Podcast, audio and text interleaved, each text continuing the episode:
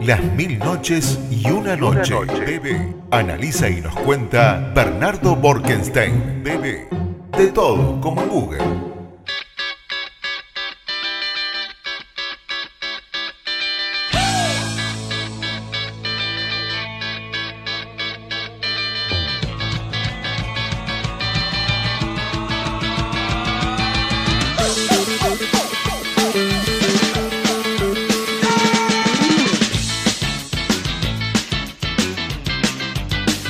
Bueno,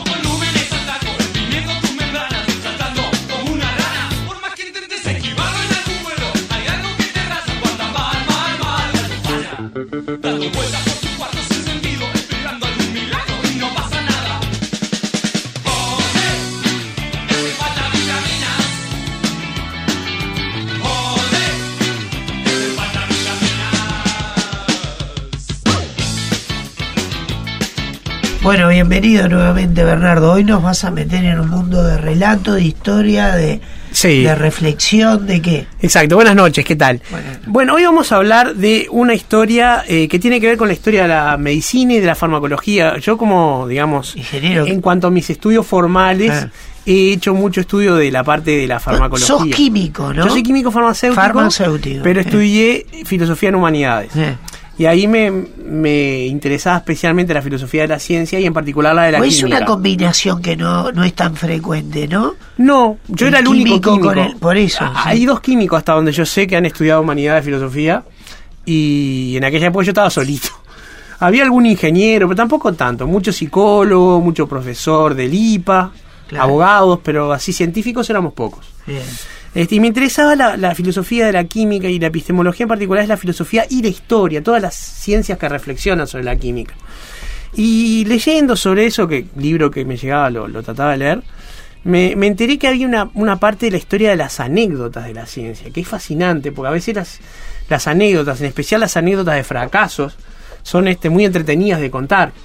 Y hoy vamos a traer una de éxito, ¿sí?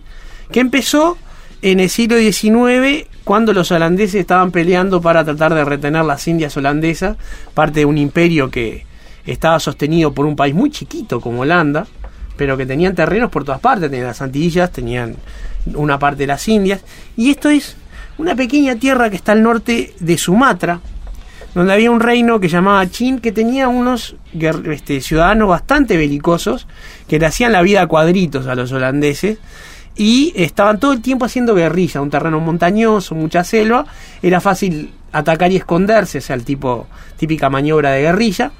Y los holandeses ganaban porque tenían mejores armas, pero empezó a pasar algo, algo extraño. Los holandeses empezaron a morir solos. Se morían.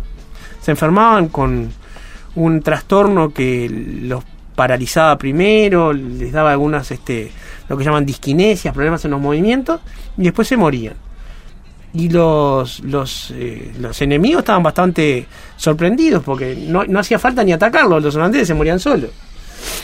Y preocupados, lo que hicieron los holandeses, que eran eh, parte de la Europa protestante y por lo tanto eran progresistas y, cientificistas, fue pedir eh, investigadores al reino de Holanda. ¿sí? Lo que hicieron fue pedir científicos.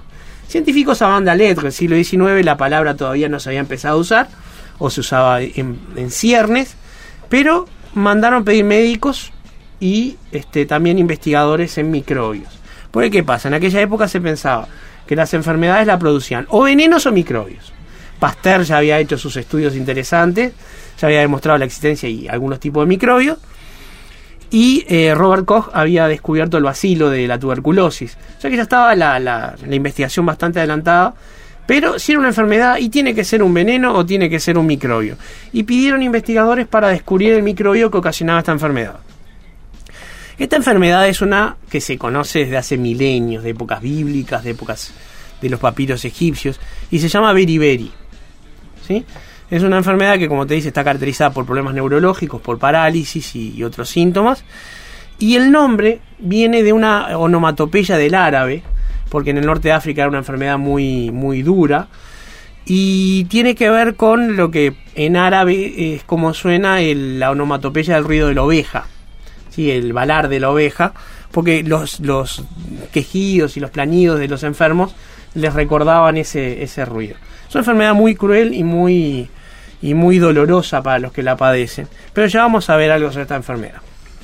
Bueno, entonces estaban estos guerreros, se empezaron a morir los, los holandeses, llaman a los científicos y bueno, en este en Holanda reclutan a un este a un médico que se llama Cornelis Peckering, Alan Winkler y eh, que este era un bacteriólogo Winkler y Peckering era un, un médico, este, un patólogo, lo que llamaríamos hoy, que es especializado en investigación sobre microbios y tejidos. Y deciden ir a buscar al número uno de aquel momento, a Robert Koch, al descubridor del vacilo de Koch.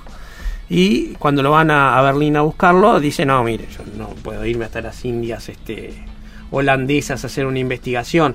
Pero les presento a este joven doctor, el alumno mío, que es muy capaz y que, se, que les va a ayudar mucho. Y así reclutaron a Christian Eichmann, no confundí con Eichmann, que era otro. Este, y con este muchacho de 28 años apenas, arrancaron con, este, con todo un equipamiento de laboratorio a las Indias holandesas a ver qué encontraban.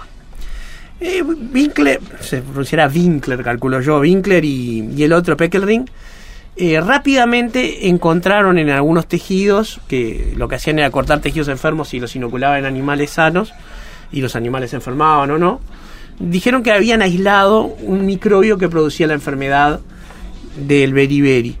Pero Eichmann no lograba reproducir esos resultados, y esto es una cosa muy interesante porque todavía no había estado el Círculo de Viena dándole forma al concepto que hoy heredamos de lo que es la ciencia. Estábamos en esa época se estaba por juntar el Círculo de Viena. Pero Eichmann era un científico bastante avanzado en su metodología, era muy experimentalista y era muy serio en la reproducción de sus experimentos y sus resultados. Y no le daba, sus compañeros de trabajo no le daban ninguna confianza. Y empezaba a tratar de, reproducir y él estaba bajo la misma idea de que tenía que encontrar o un veneno o un microbio. Entonces, eh, ya a esta altura él era jefe de un laboratorio de investigación allá en por la Malasia, por un lugar de eso. Y eh, empezó a ver que pasaba algo extraño. Eh, se quedaron sin ración para los pollos que, que criaban para alimentarse ellos, ¿no? Y le empezaban a dar arroz, arroz común. ¿Y qué pasó? Los pollos empezaron a quedarse enfermos rápidamente cuando se alimentaban con arroz común empezaron a contraer una cierta parálisis, disquinesia, y mm, se dio cuenta este Eichmann que eso era muy parecido al beriberi que él estaba investigando. Y le llamó la atención que se, que se diera con la alimentación de arroz común, cuando al momento de dejar de darles arroz común y darles arroz con cascarilla, los pollos se curaban. Rápidamente se curaban, en cuestión de horas. Entonces empezó a ver, y fue el primero que lo pensó, que podía haber algo en el arroz y en la cascarilla que funcionara, por ejemplo, un veneno que estuviera en el arroz y el antídoto en la cáscara. Recordemos que eh, en aquella época buscaban solo dos cosas. Y eh, cuando vio que los pollos se curaban, empezó a darle a personas con beriberi también, y había mejorías rápidas cuando se le daba arroz integral o incluso una, una cocción de la cáscara. Bien, el tema es, que pensar que una sola sustancia tenga el veneno y el antídoto contraría uno de los principios de la ciencia que se llama navaja de Ockham. Que es que navaja, de Ockham. navaja de. Que quiere decir, de dos explicaciones, la más sencilla es probable que sea la, más, la verdadera. Entonces, no hay que complicar las cosas, no hay que hacer moñas en el área. Tenemos muchas paráfrasis de la navaja de Ockham, pero la realidad es que no hay que pensar mecanismos complicados porque la naturaleza generalmente opera por el más sencillo y de menor energía.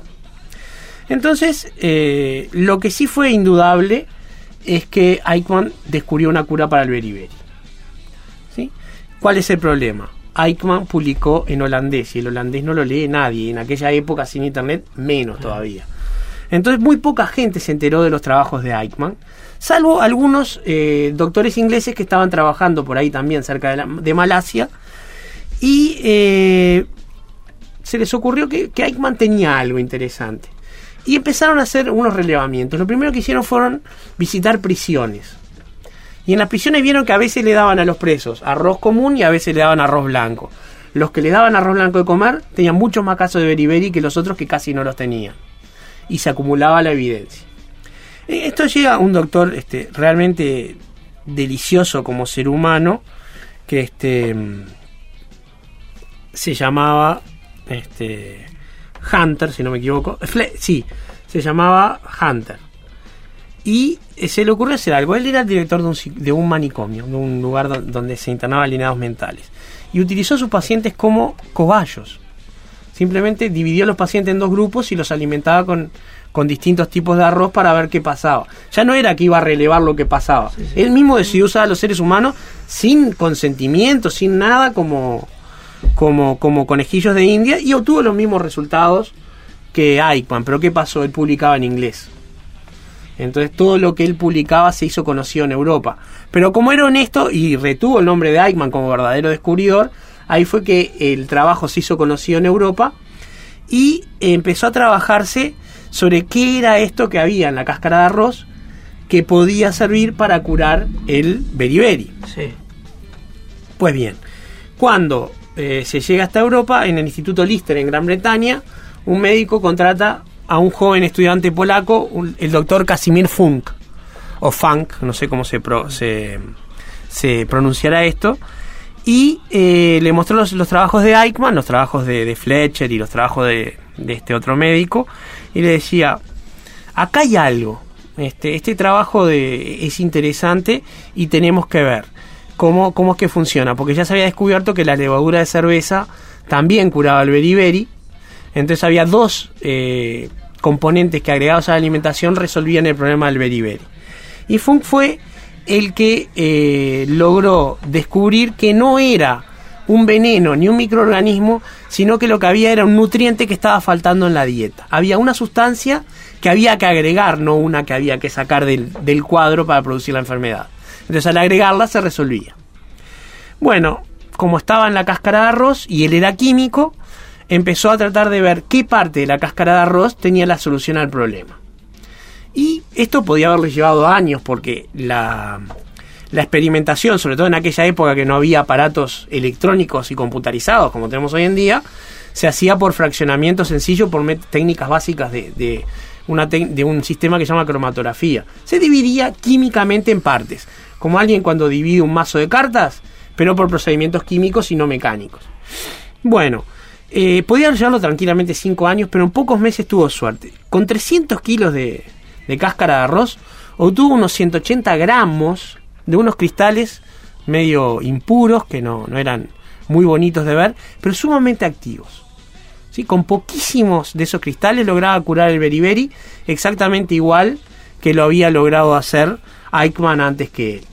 Entonces conversando con su con sus este con sus superiores dijo bueno este producto es parecido a una mina es algo es algo así y es vital así que es una mina vital y lo llamó vitamina ¿sí? y ese fue el producto que antes vital vitamina vital vitamina de ahí viene la palabra vitamina fue la primera vitamina que se caracterizó como tal la primera que se descubrió de esa manera y es la que hoy conocemos como vitamina B12 que es la que cura efectivamente el beriberi.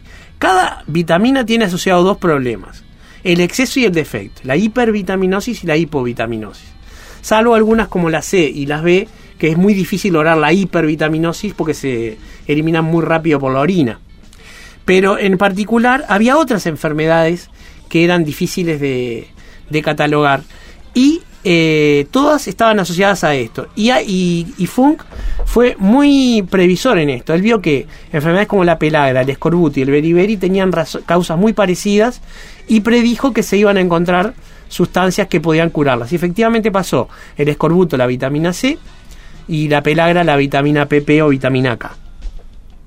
Entonces, ese fue el, el trabajo que a Funk le dio el, el Nobel de Medicina que eh, también se ganó Eichmann, los dos que descubrieron la vitamina B, que es la primera de las vitaminas que es del sistema nervioso. Y un pequeño corolario. Eh, nos movemos unos 20 años en el futuro, en el siglo XX, y un noruego, Axel Host, había trabajado con Funk y eh, dijo, bueno, pero no podemos trabajar con la neuritis, la polineuritis de los pollos, porque el pollo y el ser humano son dos bichos muy, muy distintos. Por más que Arquímedes había dicho que el ser humano era un bípedo implume, y este y uno de los enemigos de, Arquímedes, no, Aristóteles, perdón, de Aristóteles agarró, desplumó un pollo, se lo trajo, acá antes un ser humano. que era un bípedo implume, ¿verdad? Era un pollo sin plumas. Este, dijo, los pollos no se parecen al ser humano, voy a probar con animales más parecidos. Y probó con cobayos, con, con aperias. Entonces los de Priva le empieza a dar este mm, arroz blanco. ¿Y qué pasó? Se les caían los dientes y se les ennegrecían las encías. Él no sabía, pero los cobayos no precisan la vitamina B12 porque la pueden sintetizar. Entonces no se enferman nunca de beriberi, pero se enferman de escorbuto. Y empezó a hacer la misma mecánica que habían hecho los anteriormente y descubrió en muchas verduras frescas y en algunas frutas la cura de, ese, de, esa, de esa enfermedad del escorbuto, que después fue eh, caracterizada como ácido escórbico por Albert Saint Georgi que le dio el Premio Nobel de Medicina en 1937. Pero esto podían haberlo descubierto 200 años antes, porque de la época de Colón ya se sabía que para prevenir el escorbuto en los viajes largos en barco habría que llevar limones, que los limones curaban el escorbuto. ¿Y qué pasó? El problema que tenían, y esto es lo que quería contarles ahora con este epílogo, se les pudrían los limones. Y no sabían cómo hacer para conservar la fruta durante los viajes largos. Primero probaron hervirlos, pero al hervirlos se, se destruía la vitamina C y perdían toda la eficacia. Entonces, después que hicieron, los echaron en los barriles de aguardiente. Los limones en aguardiente se conservaban perfectamente y con todas sus propiedades. Pero ¿qué pasa? Extraía los aceites esenciales y le daba olor a limón e incluso cierta acidez a la bebida alcohólica. Y los marineros le tomaron cierto gusto a ese tipo de bebidas alimonadas y ahí nació la costumbre de hacer las bebidas sour, como el pisco sour y el whisky sour, que nació en esos viajes de los marineros que tenían que prevenir escorbuto. Qué increíble, Bernardo. Y yo voy al súper y lo compro y tenía toda esta historia. ¿Verdad? En la vitamina que te cuento. Gracias, Bernardo. Por favor, hasta pronto.